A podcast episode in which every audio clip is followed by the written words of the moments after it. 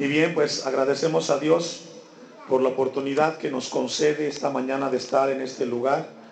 Y también me da mucho gusto verlo aquí en la casa del Señor a cada uno de ustedes. Eso me habla que hay hambre y deseo de escuchar de Dios. Y no hay mejor lugar que la casa de nuestro Dios, mis hermanos. Vamos en esta mañana con la ayuda de Dios a aprender la palabra que Dios tiene para con nosotros esta mañana. El tema es la visión del Cristo glorificado. Continuamos con este libro hermoso de Apocalipsis que debe de ser muy importante que la iglesia contemporánea pues eh, conozca de parte de Dios la revelación eh, para, para, su pueblo. Eh, hoy más que nunca necesitamos conocer de parte de Dios la palabra revelada. Ese término revelación, un término que últimamente en los últimos años se ha manoseado mucho, eh, que se escucha regularmente por allá afuera. La palabra revelación lo que significa es entender y comprender el propósito de la palabra de Dios. Eso es revelación, nada más. Entender, comprender el propósito de la palabra en nuestras vidas. Eso es todo. Cuando Dios nos da revelación es porque entendemos, comprendemos el propósito de su palabra para la vida personal de cada uno de nosotros. Eso es todo. Y la revelación de Dios está aquí, en su palabra, nada más. Entonces es muy importante el poder entender eso, porque como iglesia debemos de ser una iglesia que conozca Hoy en la actualidad pues hay una gran diversidad eh, de lugares en los cuales pues se enseña, se predica, pero a veces no se logra eh, transmitir de manera correcta lo que Dios quiere enseñarnos a través de la palabra. Y somos llamados la iglesia a tener cuidado. Entonces en esta hora yo oro a Dios de que nos dé a cada uno revelación de su palabra. Entender, comprender el propósito de la palabra para con nosotros en esta hora. Para fines del primer siglo, mis hermanos, el cristianismo se había convertido en una secta religiosa para el imperio romano. Era, el cristianismo era considerado o era despreciada por los romanos, socialmente los cristianos, la gran mayoría pertenecían a la clase baja. Eh, podemos encontrarlo, no lo busque, primero a los Corintios 1.26, anótenlo. Allí nos habla el apóstol Pablo a los Corintios, dice, pues mirad, hermanos, vuestra vocación, que no sois muchos sabios según la carne, ni muchos poderosos, ni muchos nobles. Hablando de que la gente que predominaba en las iglesias cristianas en el primer siglo eran pertenecientes a la clase social baja. Eh, esta circunstancia era una fuerte pues impacto para el imperio romano, porque en el cristianismo nos habla de que ya no hay judío ni griego, y esto afectaba de manera directa a la clase de aristocracia del pueblo en Roma. Colosenses, ahí se acompáñenme, vamos a ver dos citas, 3.11, encontramos que este fue uno de los grandes puntos que no fueron aceptados por el imperio romano. A ellos no les gustaba la filosofía cristiana porque hablaba que no hay clases sociales. En este lugar pues sabemos hermanos de diferentes lugares, algunos con profesiones, otros que no las tienen, mas sin embargo sabemos que somos los mismos delante de Dios. Para Él no hay mujer ni hombre, no hay rico ni pobre, todos somos hijos de Dios. Colosenses 3:11 dice, donde no hay griego ni judío, circuncisión ni circuncisión, bárbaro ni escriba, siervo ni libre, sino que Cristo es el todo y en todos. Este punto de vista no era aceptado por el imperio romano. No le gustaba de que una nueva religión, como le llamaban ellos, proliferara y promoviera de que todos seamos iguales. Ellos eh, no les gustaba esa parte porque ellos querían mantener la división de las clases sociales. El apóstol Pablo lo continúa hablando en Gálatas 3:28, vuelve a reafirmar este punto de que no hay clases sociales en el cristianismo. Hoy tristemente por allí escuchaba el comentario de un pastor y me decía que Dios lo llamó a él para predicarle a los empresarios. Razón por la cual él no quería en su congregación hermanos de la clase media baja, sino él quería gente empresaria en su congregación. Eso va en contra de esto. El Evangelio es para todos, ricos y pobres, profesionistas o con oficios. Todos tenemos en Cristo la igualdad. Galatas 3:28 dice, ya no hay judío ni griego, no hay esclavo ni libre, no hay varón ni mujer, porque todos vosotros, es decir, ahora que somos una congregación, sois, que somos hermanos, somos uno. Es decir, no hay una distinción en Dios, la iglesia cristiana, no hay acepción de personas. Esto es muy importante, son principios básicos del cristianismo. Este tipo de principios no eran aceptados por el imperio romano. Hoy yo le mencionaba de este ejemplo, existen ejemplos así, donde hay iglesias que no aceptan a hermanos o hermanas que no pertenezcan a cierto nivel social.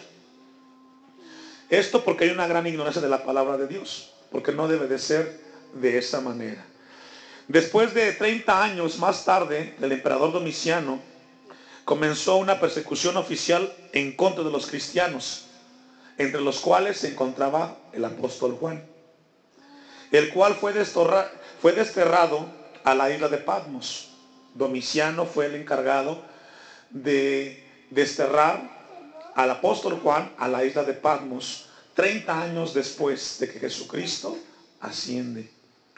La iglesia estaba perdiendo su primer amor. Después de 30 años, vamos a verlo en el capítulo 2 y 3 de Apocalipsis, después de 30 años la iglesia comenzó a pasar por un momento en el cual estaba perdiendo su primer amor. Eh, la iglesia se estaba mezclando con el mundo, también toleraban el pecado y estaba perdiendo el poder de Dios en sus vidas. ¿El poder en qué sentido?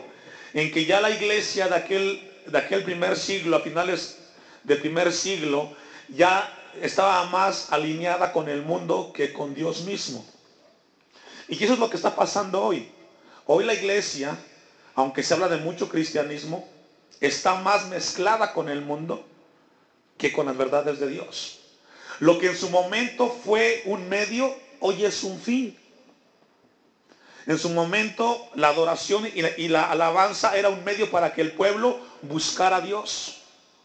Hoy tristemente la alabanza y la adoración es un fin.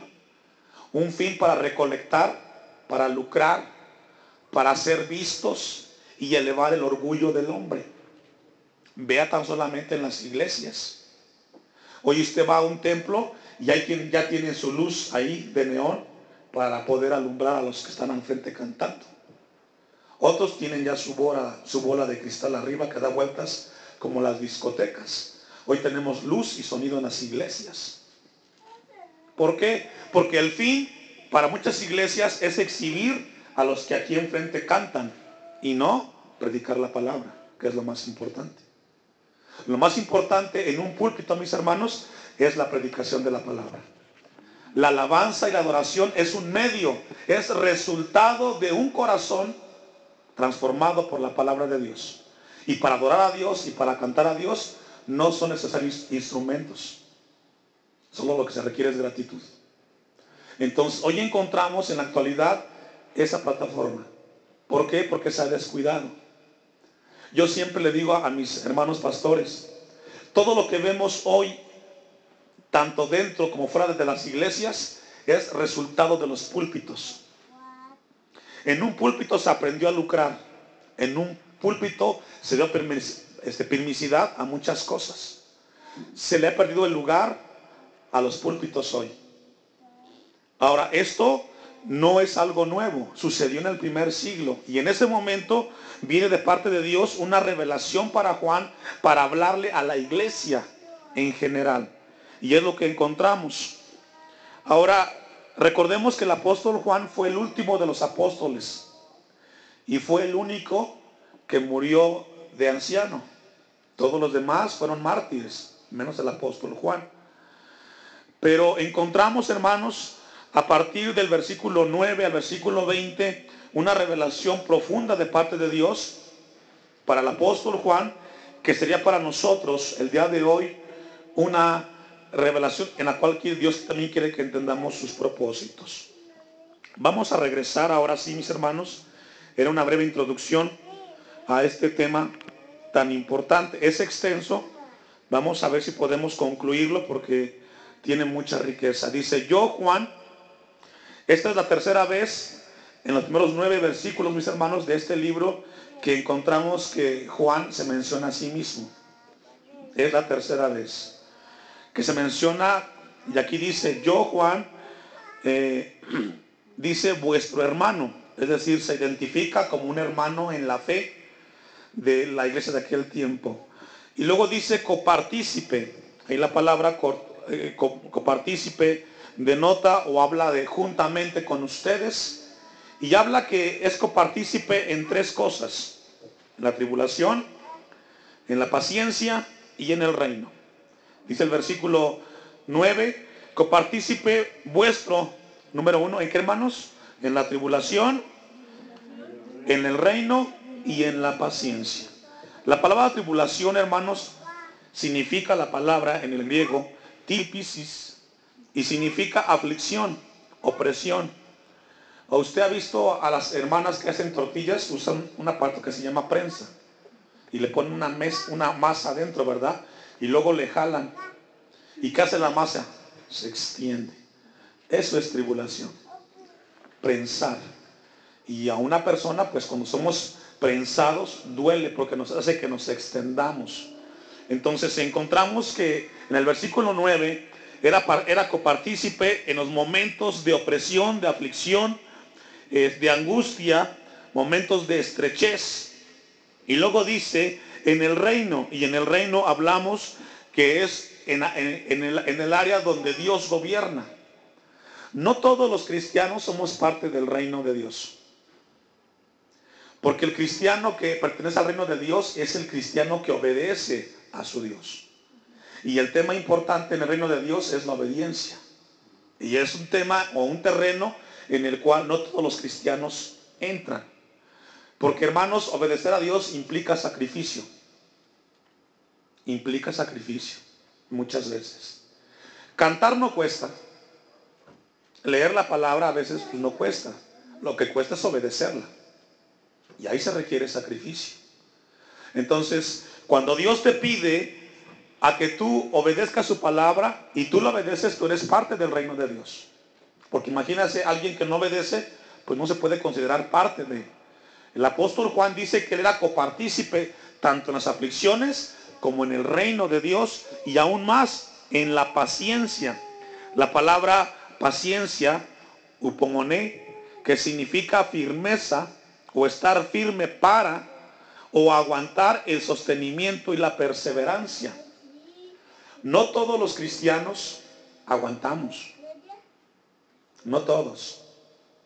Hay momentos en los cuales nos desesperamos y pensamos de que entonces, ¿por qué pasamos lo que pasamos? La iglesia, no hay una iglesia perfecta, mis hermanos. El hecho de que uno esté aquí arriba ya es imperfección, porque somos imperfectos, nos equivocamos. Cuando las cosas salen bien es porque Dios hizo la obra. Y cuando salen mal es porque uno metió la mano y no dejó que Él obrara. Entonces cada vez que en tu vida algo sale bien es porque tú dejaste que Dios obrara. Y cuando algo salió mal es porque tú metiste la mano. Y estorbaste o estorbamos. Entonces esto es muy importante, hermanos. ¿Por qué? Porque Dios, después de que uno fue salvo, nos estableció a cada uno un lugar para crecer. Este lugar, Hashem, aquí en Timipan, es para que tú crezcas. Ahora, el crecimiento vendrán momentos en los cuales no estemos de acuerdo, pero es necesario para el crecimiento. Entonces encontramos al apóstol Juan que dice que era copartícipe. Dice la segunda parte del versículo 9, estaba en la isla llamada, ¿qué dice hermanos? De Patmos. Patmos es una isla que, que es desértica, volcánica, en el mar Egeo. Tiene 15 kilómetros de largo por 10 de ancho. Esa era la isla. Y ahí estaba solito Juan, en ese lugar. Tenía más de 98 años cuando él fue desterrado a ese lugar. Ya era un anciano en el Señor. Ahora algo aquí muy importante, hermanos. Dice que estaba en la isla de Patmos ¿Por causa de qué, hermanos? Eso es muy importante. Dice que Juan estaba aquí por causa de la palabra de Dios y el testimonio de qué dice, hermanos, de Jesucristo. ¿Sabe que el guardar la palabra de Dios siempre va a traernos algunas veces dificultades y adversidades? Porque guardar la palabra, hermanos, nos lleva a nosotros a obedecer a Dios. No todos, una vez más, no todos obedecemos la palabra de Dios. Ese término, la palabra de Dios, es una palabra griego que significa en bien de o a causa de la palabra de Dios. Es lo que significa esa palabra o ese término ahí. Una vez más, significa en bien de o a causa de la palabra. Es decir, el apóstol Juan estaba, fue llevado a ese lugar por el bien de la palabra de Dios. Recordemos que Mateo 5, 14 al 16 nos habla que somos la luz del mundo y que nuestra luz o que la luz debe brillar delante de los hombres para que los hombres glorifiquen a quién? A Dios. Entonces cuando caminamos en obediencia a Dios y el hombre dice, ese es cristiano, muchas veces vamos a pasar momentos difíciles. Entonces Juan estaba viviendo lo que estaba viviendo por causa de la palabra de Dios. Mateo 20, 22. Te invito a que me acompañen a leerlo. Y vamos a ver qué es lo que Jesucristo les anticipó a sus discípulos, que era lo que Juan estaba viviendo. En Mateo 20, 22 encontramos un momento en los cuales los discípulos le dicen a Jesucristo y le piden que, sean, que sea partícipe, que si pueden participar de las cosas que él estaba viviendo. Mateo 20, 22, ¿ya lo tiene? Dice el versículo, vamos a leer el 20 y entendemos el 22. Siempre es muy importante, hermanos, leer los contextos bíblicos para no perdernos. Entonces se le acercó la madre de los hijos de Zebedeo con sus hijos, postrándose ante él, Cristo, y pidiéndole algo, él le dijo, ¿qué quieres? Ella dijo, ordena que en tu reino se sienten estos dos hijos míos, el uno a tu derecha y el otro a tu izquierda. Entonces Jesús respondiendo dijo, no sabéis lo que pedís, podéis beber del vaso. Allí vaso habla de las tribulaciones y sí que las vivieron, cada uno podéis vivir del, eh, beber del vaso que yo he de beber y ser bautizados con el bautismo con que yo soy bautizado. Y ellos le, le dijeron, ¿qué le dijeron hermanos? Podemos. Entonces, allí el vaso, beber, del vaso, es beber de la misma tribulación con la cual Jesucristo vivió.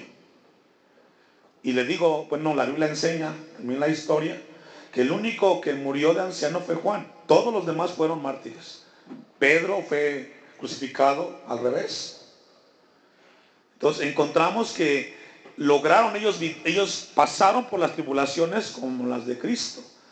Entonces, vamos a ver que en Primera de Pedro 1.23, vamos a ver qué significa, o a profundizar un poco más, en qué significa eh, sufrir o vivir por causa de la palabra de Dios.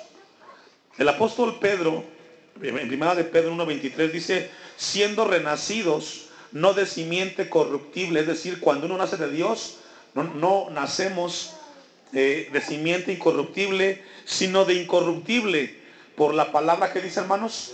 Es decir, cada cristiano nacido de nuevo, nació porque escuchó de Dios.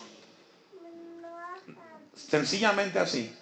Cuando nace alguien, nace porque escuchó de Dios. Por eso es muy importante que en un púlpito se predique la palabra de Dios. No psicología, no filosofías humanas, la palabra de Dios. Pero cuando la palabra es predicada, estará siempre Dios llevando ese mensaje al corazón del hombre. Y Él llegará y será la palabra la que traiga salvación. Cada uno en este lugar alcanzó la salvación porque escuchó la palabra de Dios y fue la que impactó su vida y mi vida. Fuimos renacidos por la palabra de Dios. Esa palabra que hermanos vive y permanece hasta cuándo? Han pasado más de dos mil años y la palabra de Cristo sigue siendo la misma. Alguien me decía, tenemos que hacer adecuaciones, adaptaciones, perdón. Adecuar y adaptar es diluir la palabra de Dios. Es quitarle la esencia a la palabra de Dios. El apóstol Pablo en Romanos 12, 1, 12, 1 y 2 dice, no os conforméis a este siglo, sino ser renovados en el conocimiento de Dios. Cuando una iglesia quiere adaptar o adecuar la palabra de Dios a sus congregantes, se diluyó la palabra. Alguien me decía, hermano, queremos invitarlo a predicar, pero ¿sabe qué? No menciona la palabra pecado. Hable que fue un descuido, que fue una distracción. Y hay muchos lugares hoy, puede darnos risa, pero hay lugares que ya no le dicen al pecado pecado, o le llaman errores, o descuidos. Alguien me decía, hermano, eh, aquí en la congregación hemos cambiado algunas cosas porque hemos evolucionado a lo largo del tiempo. Hoy ya no tenemos pastor aquí, hoy tenemos un coordinador. Fíjese, coordinador. Porque hoy los pastores quieren ser coordinadores de eventos. Y son términos que se están viendo en diferentes lugares. ¿Por qué? Porque ahora el pastor ya quiere dejar de predicar y quiere ser un coordinador. El cual se encarga de tener vínculos con personas para invitarlos a predicar y él ya se sienta en su silla. Entonces, si somos nacidos de la palabra de Dios, mis hermanos, la palabra permanece para siempre. No podemos cambiarla. Cuando Dios levanta un ministro y Dios llama a alguien, ese llamado es de Dios, Dios se va a ocupar de ese ministro y lo va a sostener y lo va a guardar.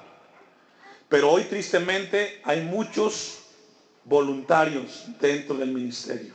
Voluntarios. Santiago, capítulo 1, versículo 22, nos habla de lo importante que es la palabra de Dios y lo que demanda la palabra de Dios. Ya le mencioné que la palabra de Dios es un término en griego que quiere decir en bien de o a causa de la palabra de Dios. Santiago 1.22 dice, pero sed hacedores de qué hermanos? Es decir, hoy tú escuchas de Dios algo Dios quiere que lo lleves al terreno de la práctica. Si la Biblia enseña que confiemos en Dios, ¿qué tenemos que hacer?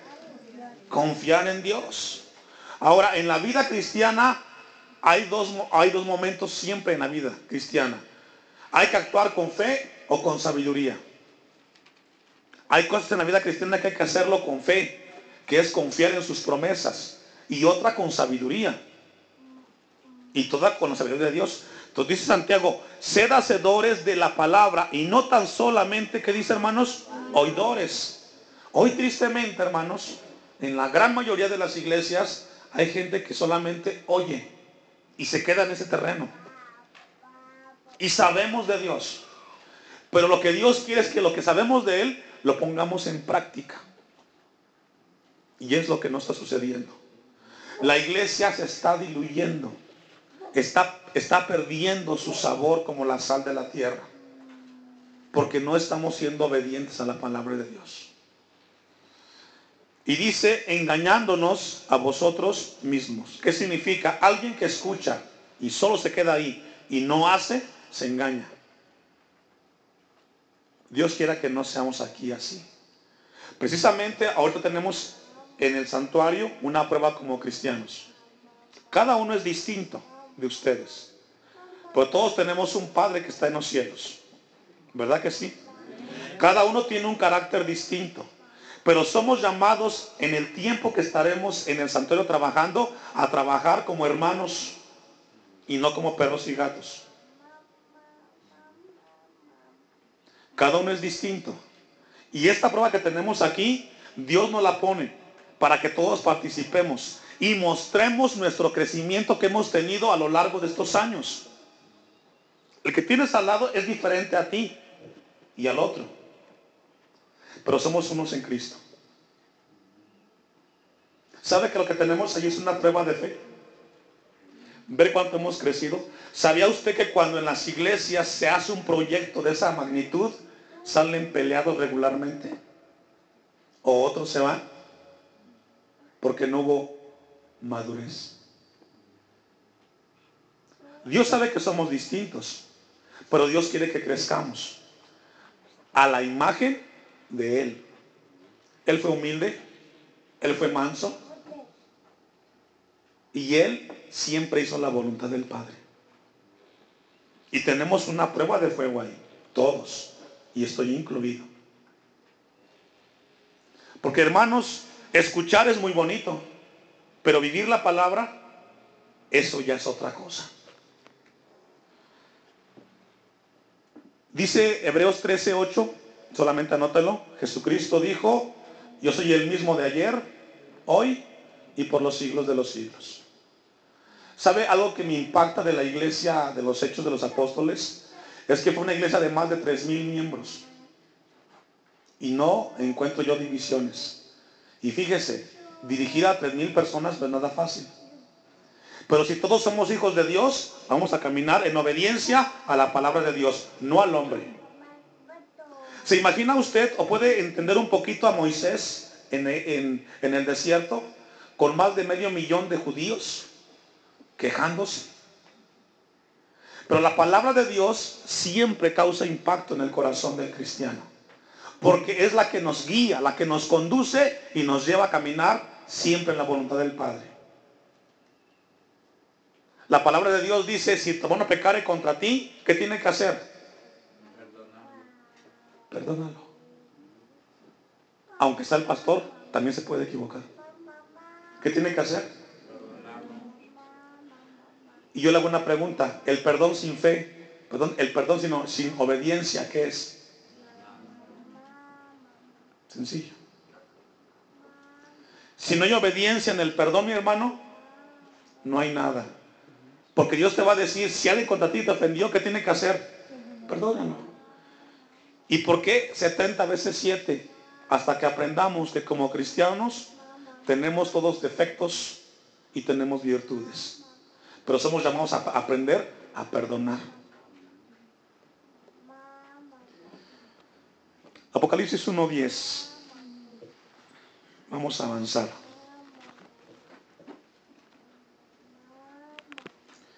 Dice, yo estaba en el Espíritu en el día del Señor y oí detrás de mí una gran voz como de trompeta. Esa palabra estaba en el Espíritu, es un hebraísmo, bueno, no es un hebraísmo, es una parte de, la cultura de aquel entonces en Grecia, que nos habla de una de una experiencia que trascendió los límites de la comprensión humana normal. Es lo que significa esa palabra. Significa una experiencia que trascendió los límites de la comprensión humana normal. Por eso yo le decía al inicio de este libro que Apocalipsis o revelación nunca se va a entender en una mente intelectual, jamás. Tiene que ser con una mente nacida de Dios. Y también significa esa palabra, estaba en el Espíritu, que estaba bajo el control del Espíritu Santo. Y Juan fue trasladado a un nivel de experiencia donde los sentidos humanos difícilmente llegarían. Encontramos ejemplos similares, Ezequiel 3, 12 al 14, encontramos en Ezequiel, le invito a que vayamos, vamos a verlo. Encontramos que esa, esa frase, yo estaba en el Espíritu, la encontramos a lo largo de la Biblia en diferentes pasajes. Lo encontramos en Ezequiel, también lo encontramos en Isaías, en Pablo, y el apóstol Pedro. Pero en Ezequiel 3:12 dice el, profeta Ezequiel, y me levantó el, el espíritu y oí detrás de mí una voz de gran estruendo que decía, bendita sea la gloria de Jehová desde su lugar. Oí también el sonido de las alas de los seres vivientes que se juntaban la una con la otra y el sonido de las ruedas delante de ellos y sonido de gran estruendo. Aquí está la visión de las ruedas en Ezequiel 3. 14. Me levantó pues el espíritu y me tomó y fui en amargura, en la indignación de mi espíritu, es decir, en contra de mi voluntad. Dios quería mostrarme algo Pero la mano de Jehová, que dice hermanos, era fuerte sobre mí. Es decir, cuando Dios quería plasmar algo para eh, difundirlo a su pueblo, Él utilizó este tipo de momentos. Con Pablo lo encontramos en 2 Corintios 12, 1, cuando tuvo la visión. No vamos a leerla, anótenla. Entonces encontramos que esa frase, yo estaba en el Espíritu, fue una experiencia que rebasó los sentidos humanos. Y luego dice la, la siguiente palabra en Apocalipsis 1.10, que en el día del Señor, esa palabra en el día del Señor es una palabra griega que significa curiacos y significa el día de reunión de los hijos de Dios. Hechos 27. Muchos dicen, algunos teólogos dicen que el día del Señor ahí se refiere al día del juicio. No tiene ese contexto. Porque de acuerdo a la palabra griega, curiacos, habla el día de reunión del Señor. Y en Hechos 27 nos dice cuál es el día de reunión del Señor. ¿Ya lo tiene? El primer día de la semana, reunidos los discípulos para partir el pan, Pablo les enseñaba habiendo de salir el día siguiente y a lo largo y el, y a lo largo el, el discurso hasta la medianoche. Enseña la Biblia que seis días trabajarás. ¿Y el séptimo qué, hermanos? ¿Cuál es el séptimo día de acuerdo al calendario eh, hebreo? El Shabbat. Sábado. Es el último día de la semana. Entonces, ¿cuál es el primer día de la semana? Domingo. Hoy es el primer día de, primer día de la semana. Obviamente, en nuestro calendario gregoriano es distinto. Entonces, Aquí en Hechos 27 dice el primer día de la semana, es decir, el día después del sábado. Obviamente recordemos que en, en, Israel no tienen o no manejan o no se rigen por el calendario gregoriano, que es el que manejamos nosotros, que tiene lunes, martes, miércoles, jueves, etc. Ellos manejan un día después del sábado, dos días después del sábado, tres días, etcétera, hasta que lleguen al sábado. Entonces, el primer día de la semana, para nosotros, ¿cuál es? Domingo.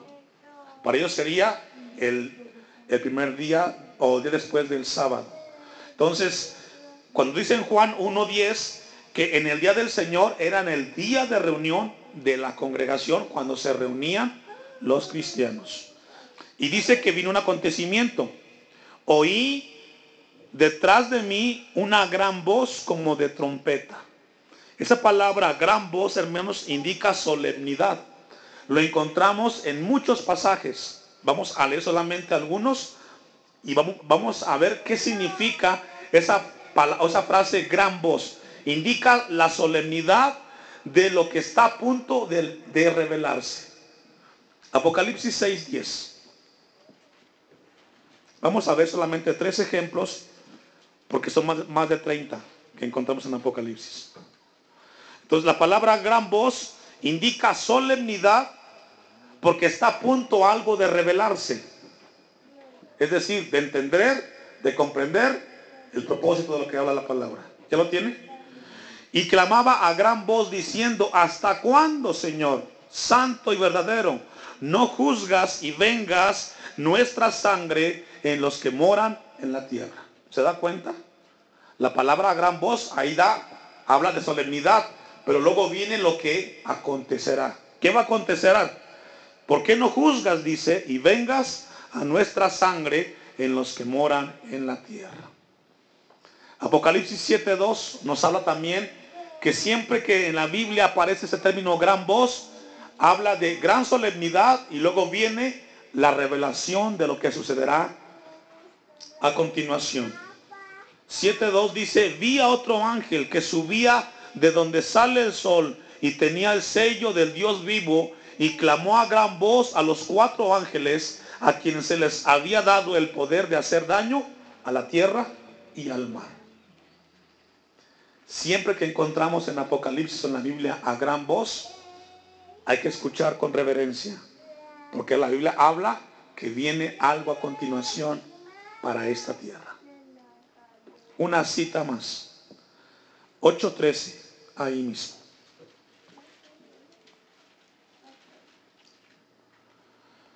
Dice, y miré y oí una, a un ángel volar por en medio del cielo, diciendo, ¿a qué hermanos? Ay, ay de los que moran en la tierra, a causa de los otros toques de trompeta que está para sonar los tres ángeles. Entonces, acá encontramos en Apocalipsis 1.10 que venía algo muy importante. Una voz y luego viene a revelarse lo que hay detrás de esa voz. Voy a darle dos citas en su casa, las, las buscan. 10.3 10, de Apocalipsis, 11.12 hasta el 14 y la última 21.3. Ahí también encuentra otros ejemplos. Y regresamos al 1.11 de Apocalipsis.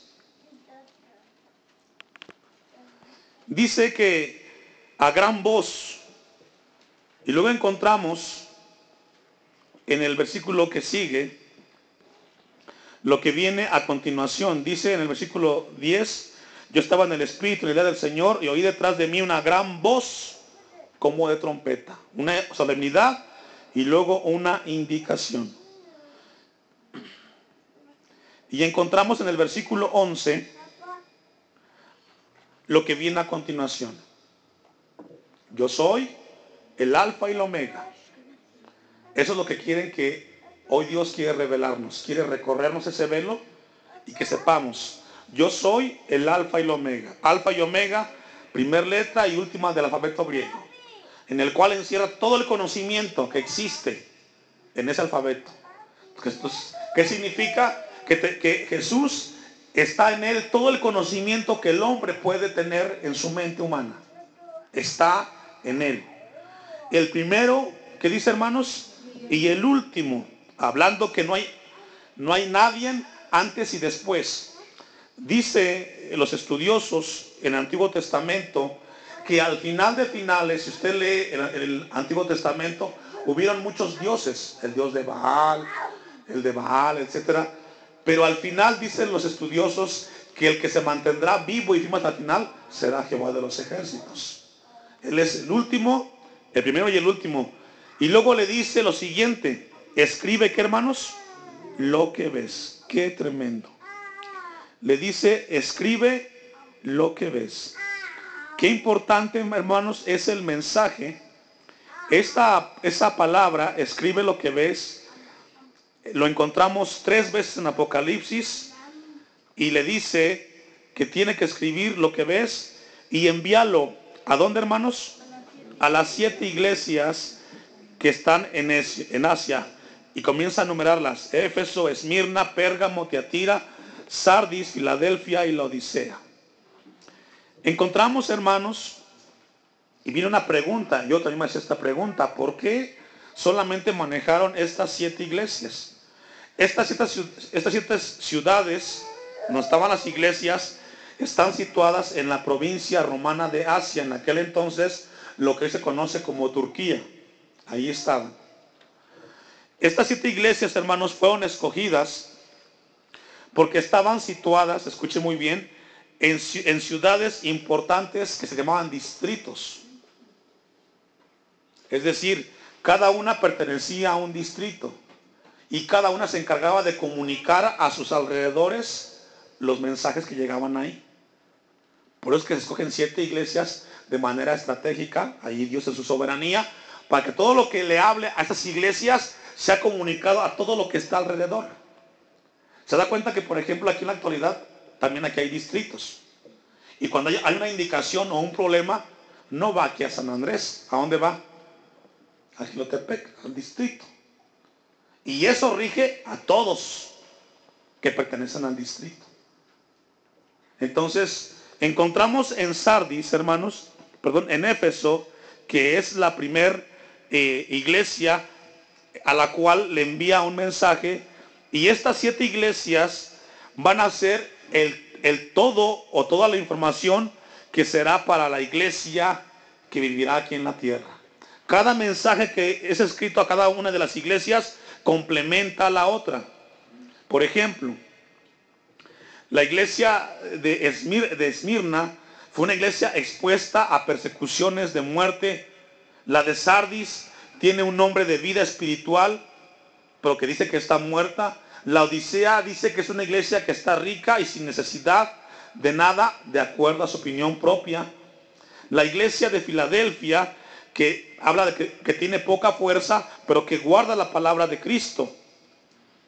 Eh, encontramos en Teatira que ahí abunda el amor, el servicio y la fe, pero que permite la falsa profecía y que seduzca a sus seguidores.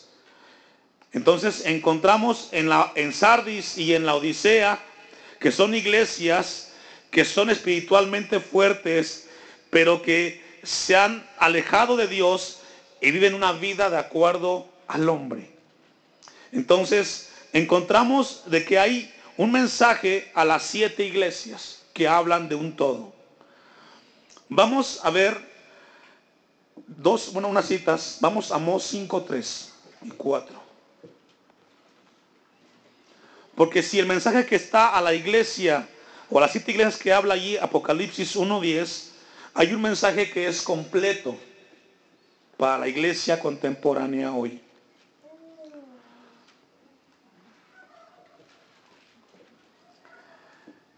Encontramos en Amós 5.3 algo muy importante que Dios quiere dejarnos a nosotros como iglesia. Vamos a ver más adelante algo muy importante nosotros, hermanos, cuando estudiemos las iglesias.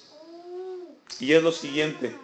Cada mensaje va a ser un mensaje para nosotros, para atender o cuidar algo. Dice Amós 5.3, porque así ha dicho Jehová el Señor. La ciudad que salga con mil volverá con ciento. Y lo que salga con ciento volverá con diez en la casa de Israel. Pero así dice Jehová a la casa de Israel. ¿Qué le dijo? Y es lo mismo que nos dice hoy a nosotros como iglesia. Buscarlo para poder vivir. Si queremos vivir espiritualmente, hermanos, tenemos que estar cerca de Dios. Hace un rato les mencionaba una pequeña radiografía de cómo está la iglesia, hermanos, el día de hoy. La iglesia está perdiendo su sabor. Y hoy Dios nos envía una palabra a nosotros en Apocalipsis para despertar las conciencias y para despertar nuestra vida, cómo la estamos viviendo.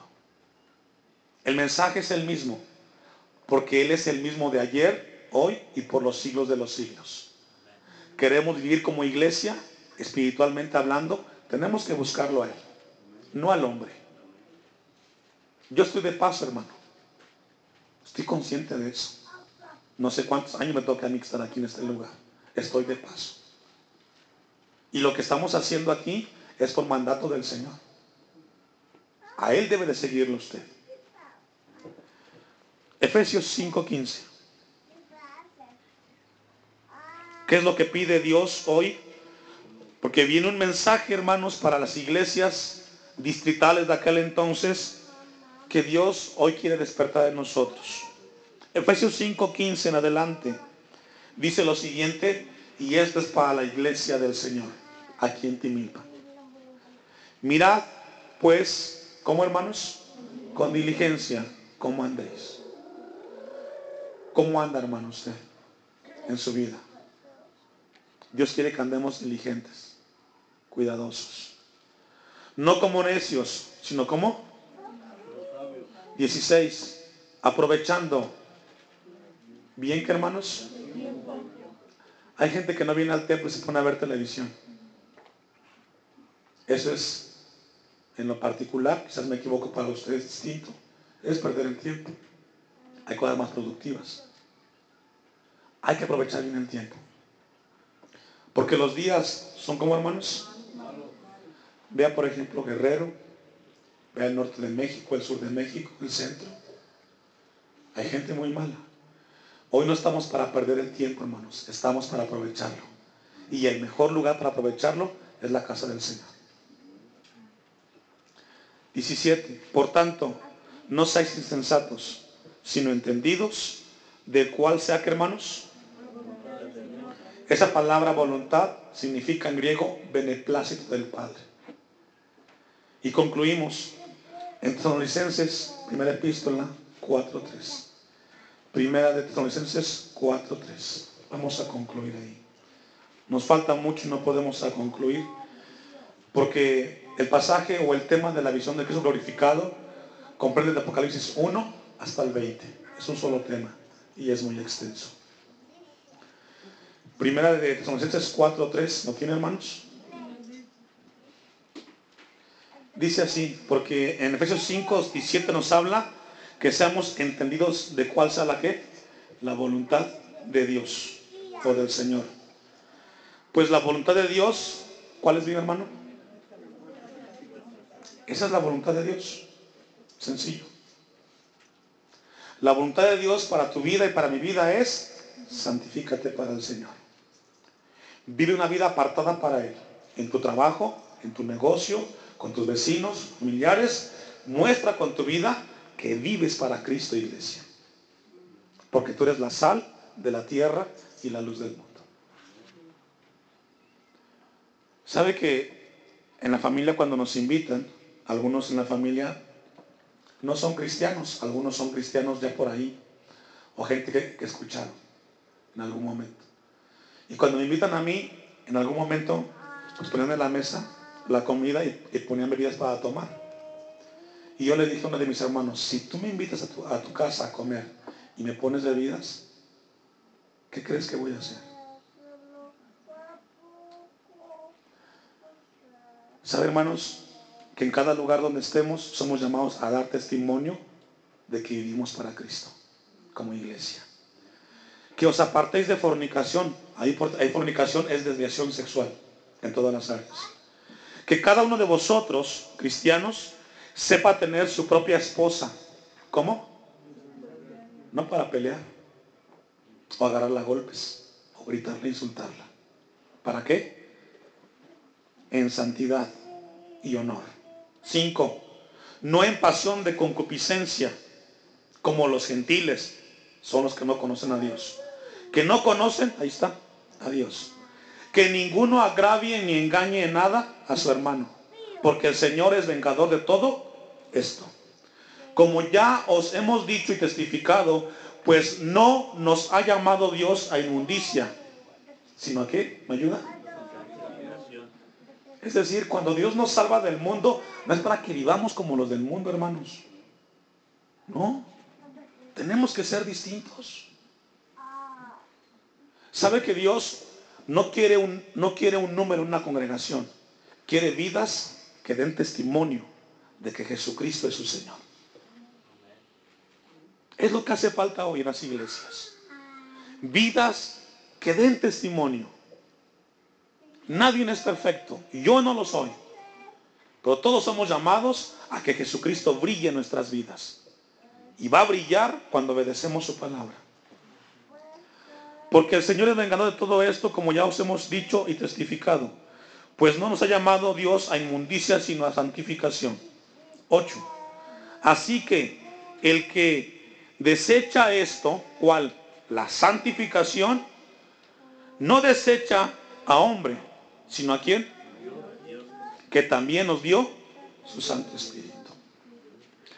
Cada vez que nos reunimos y Dios nos habla algo nuevo y viene algo nuevo a nuestra mente, es responsabilidad con Dios.